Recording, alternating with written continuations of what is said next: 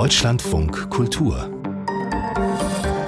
Lesart mit Andrea Gerg. Herzlich willkommen. Man kann sich gar nicht vorstellen, wie schlimm es ist, wenn man es nicht selbst erlebt hat. Das schreibt die ukrainische Schriftstellerin Oksana Stomina an ihre Briefpartnerin Ulrike Almut-Sandig, neun Monate nach Beginn des russischen Angriffskriegs auf die Ukraine. Was die Briefwechsel der ukrainischen Schriftstellerinnen mit ihren deutschen Kolleginnen im Projekt Weiterschreiben erzählen, darüber sprechen wir heute und wir stellen Ihnen Bücher und Zeitschriften vor, die helfen können, die Hintergründe dieses Konflikts besser zu verstehen. Seit neun Monaten führt Russland Krieg gegen die Ukraine. Jeden Tag hören wir in den Nachrichten oft von grauenhaften Verbrechen und immer mehr auch vom Leid und dem schweren Alltag der Bevölkerung. Die Ukraine ist aber vielen, vor allem im Westen, erst durch den Krieg wirklich nahe gekommen, aber trotzdem fehlt es häufig an Hintergrundwissen, um wirklich verstehen zu können, was da eigentlich vor sich geht. Jörg Plath hat für uns Bücher und Zeitschriften gesichtet, die das ändern können. Was haben Sie denn äh, für gut befunden und jetzt heute mitgebracht? Mitgebracht? Ähm, zwei Zeitschriftenhefte und, und einige Bücher. Mal gucken, wie weit wir kommen damit. Und wie sind Sie da eigentlich vorgegangen? Gibt man da erstmal bei Google Ukraine Bücher ein und guckt dann? Oder wie haben Sie die gefunden?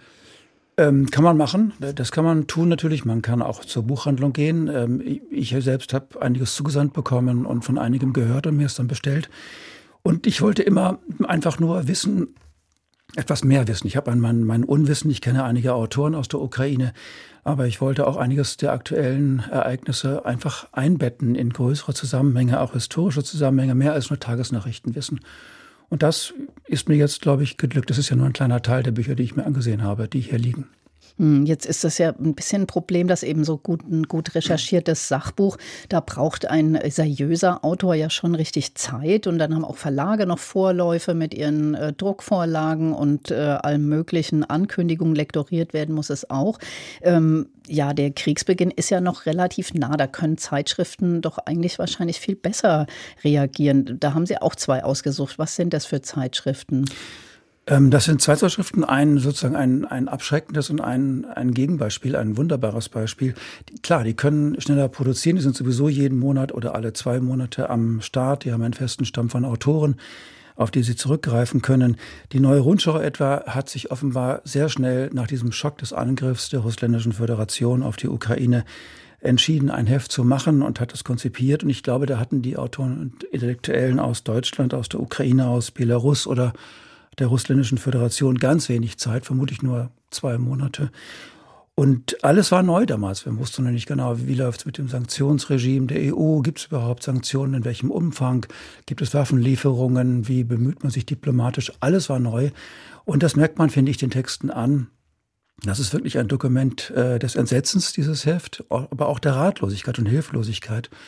Und da muss man sagen, wer zu früh kommt, ähm, der wird auch bestraft, obwohl die Autoren gut sind. Mhm. Aber sie waren eben wirklich überrascht davon.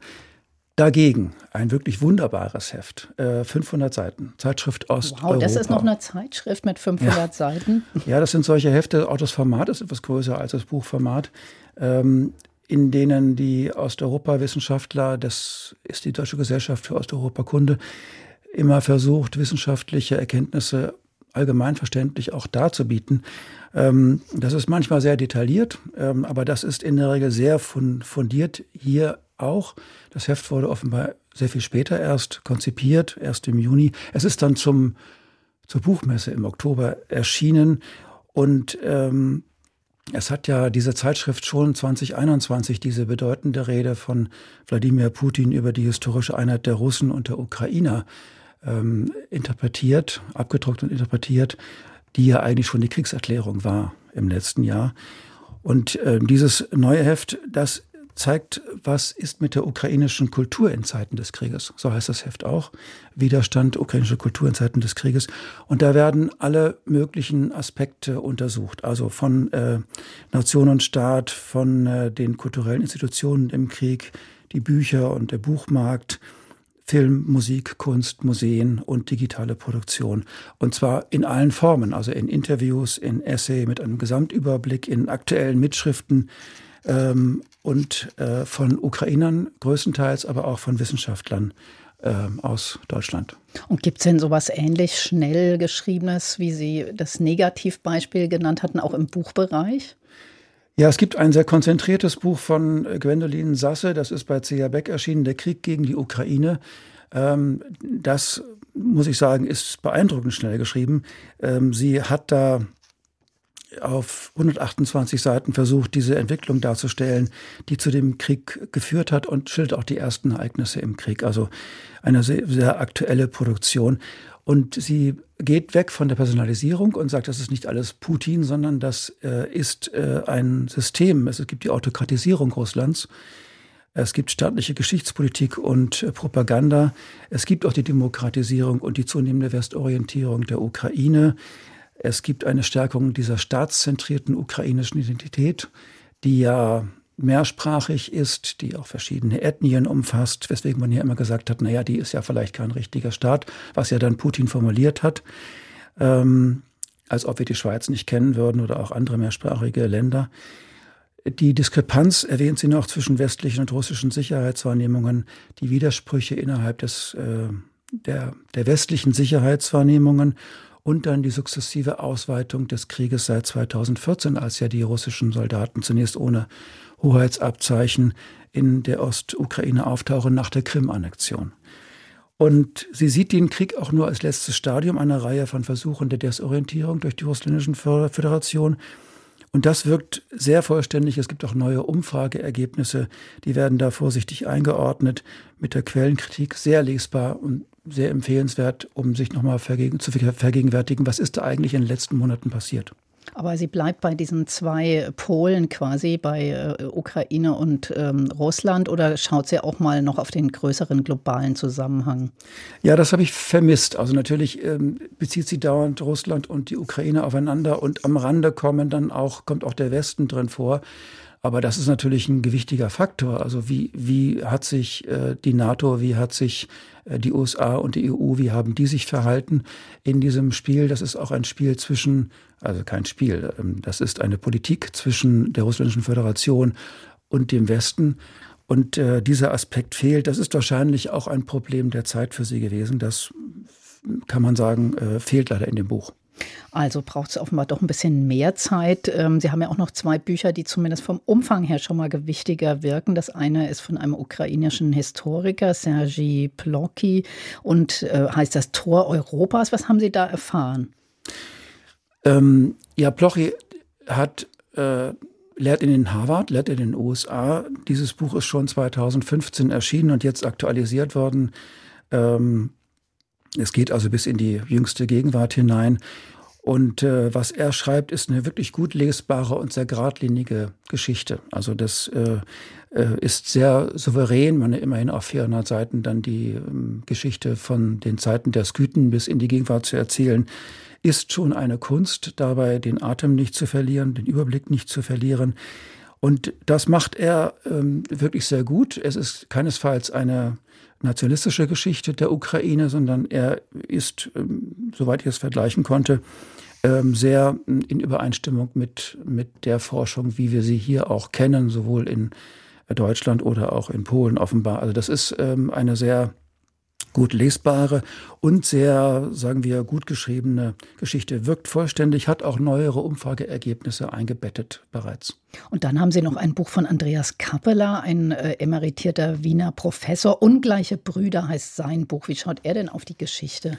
Na, das ist die kurze Geschichte, Entschuldigung, das ist die kleine Geschichte der, der Ukraine.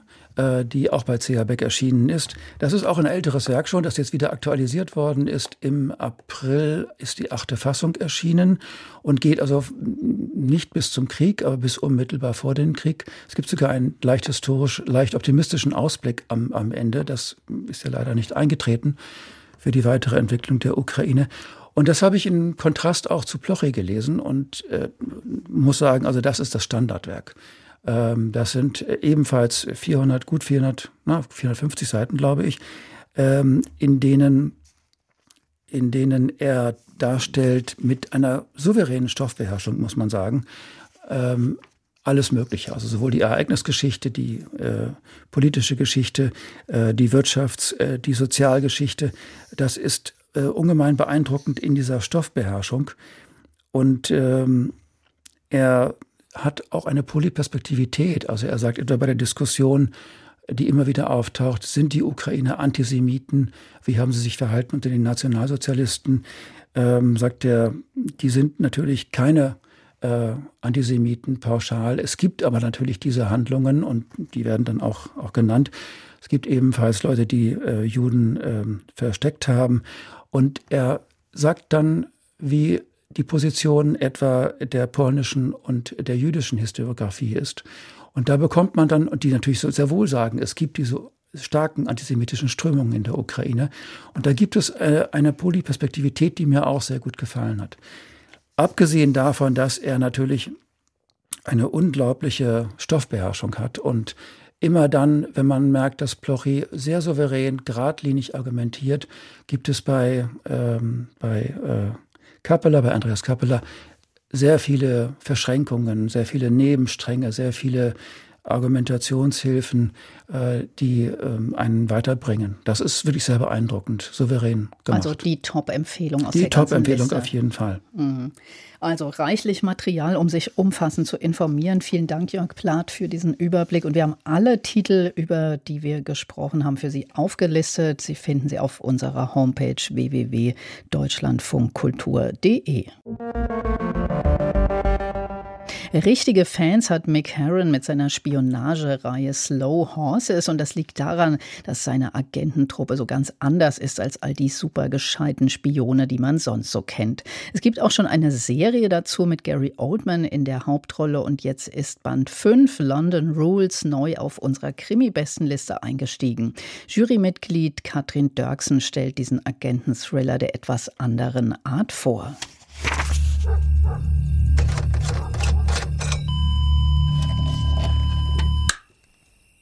Neue Krimis.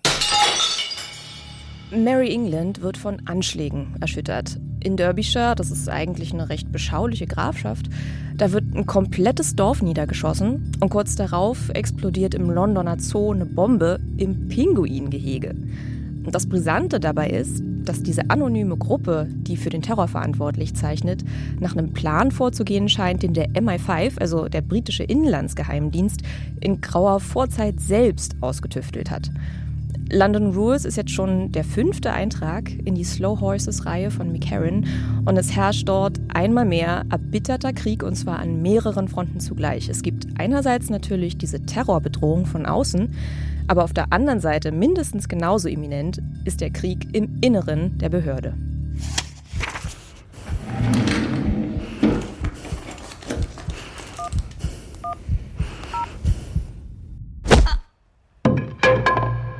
Rette deinen Arsch. Das ist die erste der London Rules, also der Londoner Dienstvorschriften, wenn man so will. Aber nun ist es ja so, Regeln lassen sich gern mal überschreiten und dehnen und dieses sogenannte Slough das gilt ja nicht umsonst als so eine Art Sammelbecken für in Ungnade gefallene Agenten. Jackson Lamb heißt deren Leiter, der ist die komplette Antithese zu John le Carrés George Smiley. Und sein Team, das besteht so aus trockenen Alkoholikern, Koksnasen, Psychopathen und die sind alle gezwungen, unter echt desolaten Bedingungen zusammenzuarbeiten. Das heißt, die kloppen die ganze Zeit sich Sprüche um die Ohren, das wird dann auch schon mal ein bisschen untenrum. Also es entsteht fast sowas wie eine Klassenfahrtatmosphäre. Nur der Unterschied ist hier, dass die Einsätze natürlich ungleich höher sind. Und dieser Kontrast, der zeigt einem, wie absurd diese Situation eigentlich ist. Ja? Also die Nation steht unter Beschuss und die Leute, die es in der Hand haben, sind einfach nur ein inkompetenter Haufen.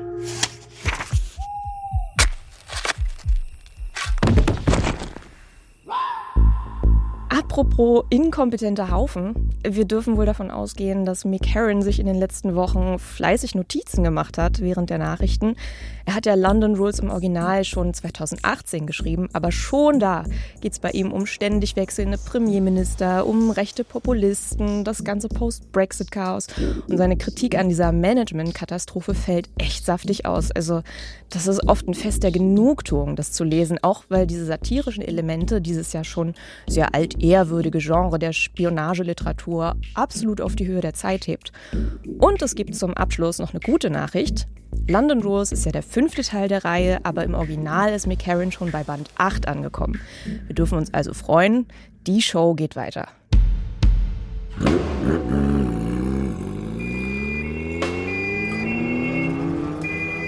Mick Herons London Rules aus dem Englischen übersetzt von Stefanie Schäfer und ist beim Diogenes Verlag erschienen und neu auf Platz 8 unserer Krimi-Bestenliste im November. Die ganze Liste und jede Menge anderer Krimi-Empfehlungen finden Sie auf unserer Website. Und wenn Sie Fragen zu den Krimis haben sollten, dann schreiben Sie uns gern an krimi.deutschlandradio.de. Deutschlandfunk Kultur Buchkritik ein Huhn als Hauptfigur eines Romans, das hat es wahrscheinlich auch noch nicht so oft gegeben, aber der italienische Schriftsteller Sascha Naspini, der hat dieses Experiment gewagt und er erzählt offenbar von einer verwitweten Frau, die ihr Lieblingshuhn zu sich ins Haus holt. Nieves heißt sein Roman, jetzt auf Deutsch erschienen und Manuela Reichert hat das Buch für uns gelesen. Also als ich diese Ankündigung gelesen habe, habe ich wirklich gedacht, was ist das denn für eine Geschichte? Das ging mir genauso, weil ich kannte den Autor überhaupt nicht und habe dann eben auch die Ankündigung gelesen und dachte, oh, ein Huhn, ja, ein Huhn, was plötzlich in das Haus einer alten Frau zieht und da eine zentrale Figur ist und eine wichtige Rolle spielt, das fand ich unheimlich spannend und daraufhin habe ich dieses Buch gelesen, also ohne irgendwie vorher was zu wissen, wobei man auch noch sagen muss, das Huhn, was sie sich ins Haus holt, ist auch noch ein behindertes Huhn. Mhm. Und das ist die ganze Geschichte oder was geht da ab? Wieso also kommt die, das Huhn ins Haus? Die Geschichte fängt schon ziemlich skurril an, weil ihr Mann nämlich, der, der will, den sind, ist eine Bauers, äh, ein Bauerpaar, ein Bauersleute und der geht nach draußen, um den Abfall in den Schweinetrog zu kippen und dann gibt es so eine skurrile Situation, dass er im Herzschlag kriegt und dann selber in den Schweinedruck fällt. Danach sieht sein Gesicht nicht mehr so aus, wie es vorher aussah. Auf jeden Fall ist es so, dass es einen überraschenden Todesfall gibt. So. Und jetzt ist diese Frau alleine und dann kommt ihre Tochter zur Beerdigung und es wird furchtbar viel geweint und sie will aber nicht mit. Sie will auf diesem etwas abseits gelegenen Hof weiterleben und dann ist sie halt wirklich furchtbar einsam und wird seltsam und dann beschließt sie eben irgendwann, sich dieses Huhn ins Haus zu holen und sofort ist alles anders. Dieses Huhn ist für sie ein Gesprächspartner und dann gibt es einen wunderbaren Satz, dass sie nämlich sich fragt, und sich selber sagt, ich habe mein Leben für einen gegeben, den ich hätte durch ein Huhn ersetzen können. Also sie denkt darüber nach, war diese Ehe wirklich das, was ich wollte oder hätte ich nicht auch mit einem Huhn leben können? So weit, so skurril und wirklich witzig beschrieben, dass man viel auch lachen muss und diese Konstellation sich vorstellt, weil sie stellt dann dieses Huhn abends immer auf ihren Nachttisch und dann löscht sie das Licht und plötzlich kann sie wieder ganz gut schlafen und das Huhn ist auch ganz froh. Also eine ähm, ungewöhnliche Paarung. So, und dann aber, weil das Huhn immer mit ihr Fernsehen guckt, verfällt dieses Huhn plötzlich bei irgendeiner Rateshow, was ich sofort verstehen kann, in so eine seltsame Starre dieses Huhn bewegt sich nicht mehr. Ja, nicht weil sie irgendwas, weil das Huhn irgendwas geraten hätte oder was Furchtbares auf dem Fernsehschirm passiert. Es bewegt sich nicht mehr. Was mache ich also, wenn ich mich gerade so glücklich mit einem Huhn eingerichtet habe? Ich rufe, obwohl es spät abends ist, den Tierarzt an. So bis dahin denkt man, naja gut, ist nicht. Und dann um. kommt die Wendung. Dann kommt die Wendung. dann wird aus diesem skurrilen Roman was völlig anderes, weil dieser Tierarzt ist ein Säufer. Um die Zeit liegt er eigentlich im Bett. Seine Frau holt ihn aus dem Bett und dann reden die beiden leiden und sie will ihn natürlich eigentlich dazu bewegen, dass es ihrem Huhn wieder besser geht, dass er irgendwas tun soll. Aber unter der Hand entsteht da ein Gespräch, wo man merkt, ah, hier geht's um wirklich was ganz anderes. Und dann wird es eine höchst dramatische, am Telefon geführte Erinnerung an eine frühere Amour fou, die diese beiden mal miteinander verbunden haben. Und er hat sich nicht an die Verabredung gehalten, hat sie nachts auf der Straße stehen lassen, weil sie wollten aufbrechen in ein neues Leben. Und diese beiden alten Leute erinnern sich nun, und wie man weiß, bei, bei Paaren oder auch solchen, die es hätten werden können, erinnern sie sich höchst unterschiedlich an das, was da eigentlich passiert ist. Aber wenn Sie sagen, da ist dann am Telefon, läuft da vieles ab, dachte ich gerade, der Autor ist ja offenbar Drehbuchautor. Ist das ein sehr dialoglastiger ja. ähm, Roman? Merkt man, dass das da eigentlich ein Film abläuft? Nee, ich finde den Film nicht. Also ich kann mir das schwer als Film vorstellen, weil dann hätte man ja, also so mit wer so spielt Fantasie, das wer spielt das Huhn? Und das kriegt man, glaube ich, hin. Also man kriegt irgendwie einen Menschen, der so ein Huhn abrichten kann. Aber es sind dann, wären dann immer Rückblenden und das eigentliche findet am Telefon statt. Aber richtig, ähm, was Sie sagen, die Dialoge sind sehr zentral und die sind auch gut und schnell und ähm, man versteht da unglaublich viel, was da passiert ist. Und diese Bauersfrau, die sich natürlich irgendwie sagt, das war das einzige Abenteuer meines Lebens, ähm, diese, dieser Fastaufbruch aus dieser Ehe Und am Ende muss sie allerdings feststellen, dass sie eigentlich ganz froh sein kann, dass das nicht passiert ist. Und die schönste Wendung, die ich finde, wenn man das dann gelesen hat, denkt man, nee, also das Huhn wäre doch nicht besser gewesen an der Seite. So, weil dieser Ehemann war offenbar doch ein ziemlich toller Typ und ähm, wusste sehr viel mehr, als sie dachte. Und das wäre also mit dem, ich hätte stattdessen mit einem Huhn leben können. Nein, sie wird am Ende rückblickend feststellen, so ist es dann auch ein ganz versöhnlicher Ausgang. Und das scheint sie auch ein bisschen zu unterscheiden, weil ich dachte jetzt so, es gab ja doch relativ oft in den letzten Jahren mal so Romane oder vor allem auch Sachbücher, die jetzt von so einer heilsamen Wirkung eines Tieres nein, nein, das erzählen. Hat damit, das hat damit das gar, gar nichts zu tun, sondern es ist wirklich eine witzige, skurrile Anfangsgeschichte so, bis man so diese dramaturgisch, wie er sich das überlegt hat, diese Figuren hat und dann gibt's diese, gibt es eben diese Wendung und dann ist auch in diesem Dialog und da ist es wirklich auch ziemlich geschickt. Es ist irgendwie nicht so, wie es scheint und es gibt andauernd wieder so Wendungen und der eine lügt und die andere erinnert sich falsch und das ist dann psychologisch auch wirklich ziemlich gut gemacht. Und wie gesagt, am Ende denkt man, ja, ist irgendwie auch in Ordnung. Aber Sie man, haben sich jetzt keinen Huhn gekauft. Ich habe mir keinen Huhn gekauft, aber das muss man schon noch sagen, am Ende geht es dem Huhn auch wieder gut, obwohl der Tierarzt nicht da war. Das haben Sie alles verraten, aber ich will es trotzdem lesen. Klingt toll, Manuela Reichert über Sascha Naspinis Roman Nieves aus dem Italienischen übersetzt von Walter Krögler erschienen im Verlag Kein und Aber. Seit Elon Musk Twitter übernommen hat, gibt es ja täglich neue Nachrichten, denn der neue Besitzer lässt offenbar keinen Stein auf dem anderen. Die ganze Aufregung um Twitter bringt aber auch Archivierungsfragen mit sich. Was wäre eigentlich, wenn digitale Nachrichten für immer verloren gehen würden und müssen manche wie Literatur behandelt werden? Das ist Thema unseres neuen lakonisch elegant Podcasts im Gespräch mit Sandra Richter vom Deutschen Literaturarchiv Marbach. Also potenziell archivieren wir alles. Die Frage ist natürlich immer, was können wir leisten? Wer kennt sich aus? Mit welcher spezifischen digitalen Form? Mit welchem Format? Die Frage des Storage, also Speicherplatz, ist gar nicht so zentral, aber eher die Frage, wie legen wir es ab? Wie indexieren wir es? Also wie kommt es in den Katalog? Wie ist es findbar? Und wie ist es durchsuchbar? Sandra Richter war das, die Direktorin des Deutschen Literaturarchivs Marbach im Gespräch bei Lakonisch Elegant zur Frage, ob Chats und Tweets ins Literaturarchiv gehören. Straßenkritik. Ich bin Maxi und ich bin gerade zu Besuch in Eichstätt. Ich besuche meine Freunde und aktuell lese ich äh, Jenseits von Eden von Steinbeck bin jetzt noch nicht so weit, aber was mir bisher aufgefallen ist, dass es super schön geschrieben ist, sehr malerisch beschrieben. Im Grunde geht es um ein großes Familiendrama, spielt in Amerika zwischen Bürgerkrieg und Ersten Weltkrieg.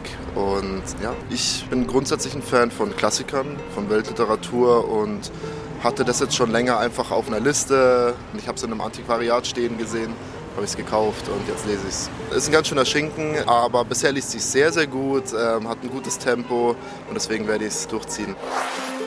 Maxi liest in Eichstätt jenseits von Eden von John Steinbeck erschienen bei DTV als Taschenbuch für 16,90 Euro in einer Übersetzung von Harry Kahn. Wir haben immer mal wieder hier in der Lesart über das Online-Portal Weiterschreiben jetzt berichtet. Bei diesem Projekt werden ja geflüchtete Autorinnen und Autoren eingeladen, sich im Briefwechsel mit deutschsprachigen Kolleginnen auszutauschen. Zuletzt waren das sehr berührende Briefe zwischen afghanischen Autoren. Jetzt hat Weiterschreiben ein Fenster aufgemacht für Schriftstellerinnen aus der Ukraine. Das sind Natalka Snjadanko und Tanja Dückers schreiben sich Darina Gladun und Asal Dardan sowie Ulrike Almut-Sandig und Oksana Stomina. Hören wir mal einen Auszug aus einem ihrer Briefe. Liebe Ulrike, ich habe mich sehr über deinen Brief gefreut. Er ist so warm und gut, dass man ihn auf eine Wunde legen könnte.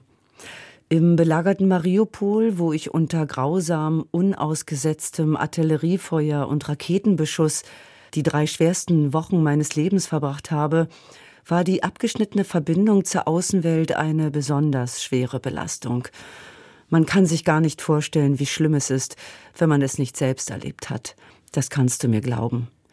Die Menschen rangen nach Luft im Informationsvakuum und haben ihr Leben riskiert, um am Telefon eine vertraute Stimme zu hören oder eine kurze SMS von einem geliebten Menschen zu erhalten. Für ein Wort, ein gutes, ermutigendes, wertvolles Wort haben die Menschen die Luftschutzkeller verlassen und sind durch die ganze Stadt bis zu einem Punkt gelaufen, an dem es manchmal Netz gab. Sie haben sich zur Filiale eines Mobilfunkanbieters begeben, vor der ein selbstloser, ein ehrenamtlicher Helfer oder ein guter Zauberer Tag für Tag sein Generator von zu Hause hingestellt und angeschlossen hat. Ich umarme dich, im Moment nur virtuell. Liebe Grüße, Oksana. Oksana Stomina schreibt an Ulrike Almut-Sandig, die beiden bilden eins von drei Brieftandems. Kuratiert hat dieses ganze Projekt diesmal Katharina Stetsewitsch. Sie ist Literaturwissenschaftlerin und freie Kuratorin und arbeitet für ganz unterschiedliche Institutionen wie die Leipziger Buchmesse oder die Bundeszentrale für politische Bildung. Katharina Stetsewitsch, hallo, herzlich willkommen. Ja, guten Tag. Wenn jemand aus seinem Land fliehen muss, dann verliert er ja nicht nur Haus, Familie und Freunde, sondern eben auch den ganz selbstverständlichen Umgang mit seiner Sprache. Das ist ja für geflüchtete Schriftstellerinnen und Schriftsteller eine ganz elementare Erfahrung und eben auch ein Grund, weshalb das Projekt Weiterschreiben überhaupt vor fünf Jahren gegründet worden ist. Wie haben Sie das erlebt im Kontakt mit den Schriftstellerinnen aus der Ukraine? Wie wichtig ist so ein Austausch für Sie in der aktuellen Situation? Ja, unmittelbar nach dem flächendeckenden Überfall Russlands auf die Ukraine fielen natürlich viele Menschen in eine Schockstarre und viele Autorinnen und Autoren verstummten und konnten nicht mehr schreiben, weil sie das Gefühl hatten, dass die Realität die Literatur, das Belletristische überholt hat.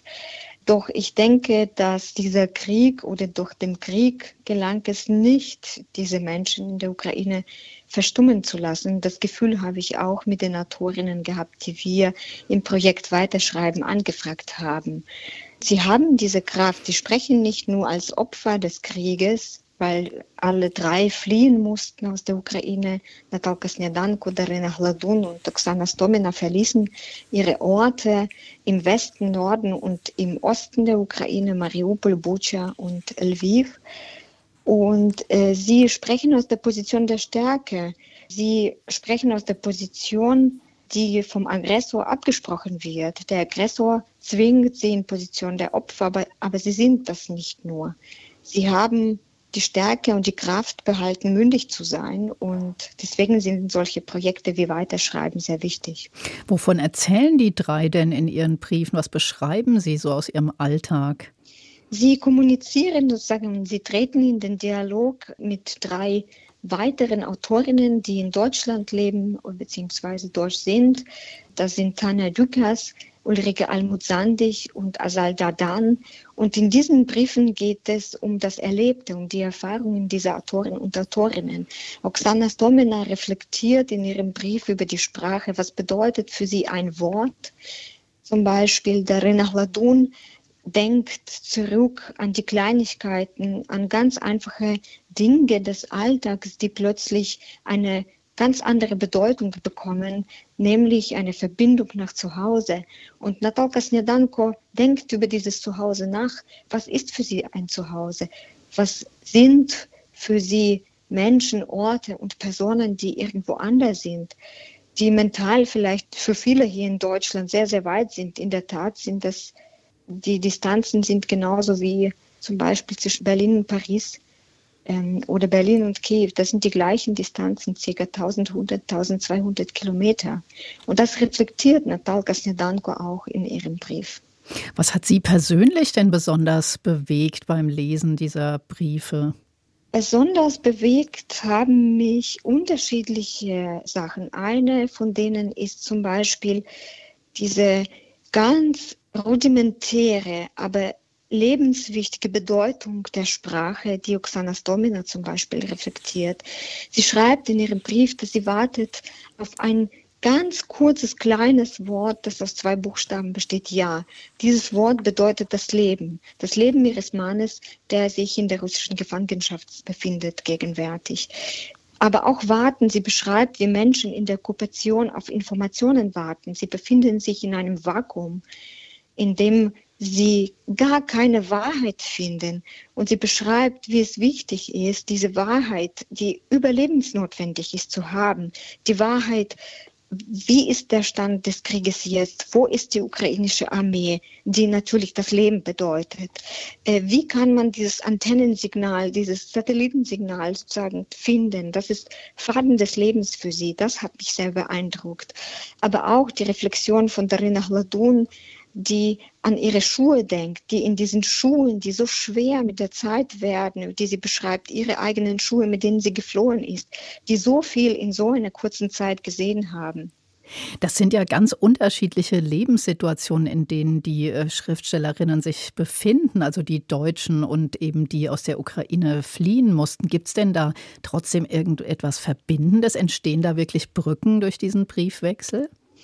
Ja, natürlich. Und zwar, die entstehen durch das Politische. Dieser Briefwechsel spiegelt nicht nur die humanitäre Situation vieler Menschen, beziehungsweise auch vieler Frauen, die die Ukraine verlassen mussten mit ihren Kindern und die ihre Männer sozusagen zurückgelassen haben. Dieser Briefwechsel ist höchst politisch. Und das ist das Verbindende zwischen allen Autorinnen und Autoren ähm, dieses Austausches. Zum Beispiel Ulrike Almuzandig, aber auch Tanja Dückers reflektieren darüber, wie sie in irritierend schönen Orten, wie Ulrike Almuzandig das nennt, im Westen sich befinden und nicht weit von ihnen die Realität stattfindet, in denen Kriegsverbrechen Alltag sind, in denen Katastrophen nach Raketenbeschüssen Alltag sind. Und ich denke, das ist das, was äh, auch diese Briefe und diesen Dialog so wichtig auch macht denen eine besondere politische Bedeutung verleiht. Katharina Stecewitsch, vielen Dank für dieses Gespräch. Und wer mehr von den Briefen lesen möchte, der findet sie auf dem Online-Portal Weiterschreiben jetzt. Und es gibt auch eine Veranstaltung mit den Autorinnen am 13. Dezember um 20.30 Uhr im Maxim Gorki Theater. Vielen Dank, Frau Stecewitsch. Ja, danke.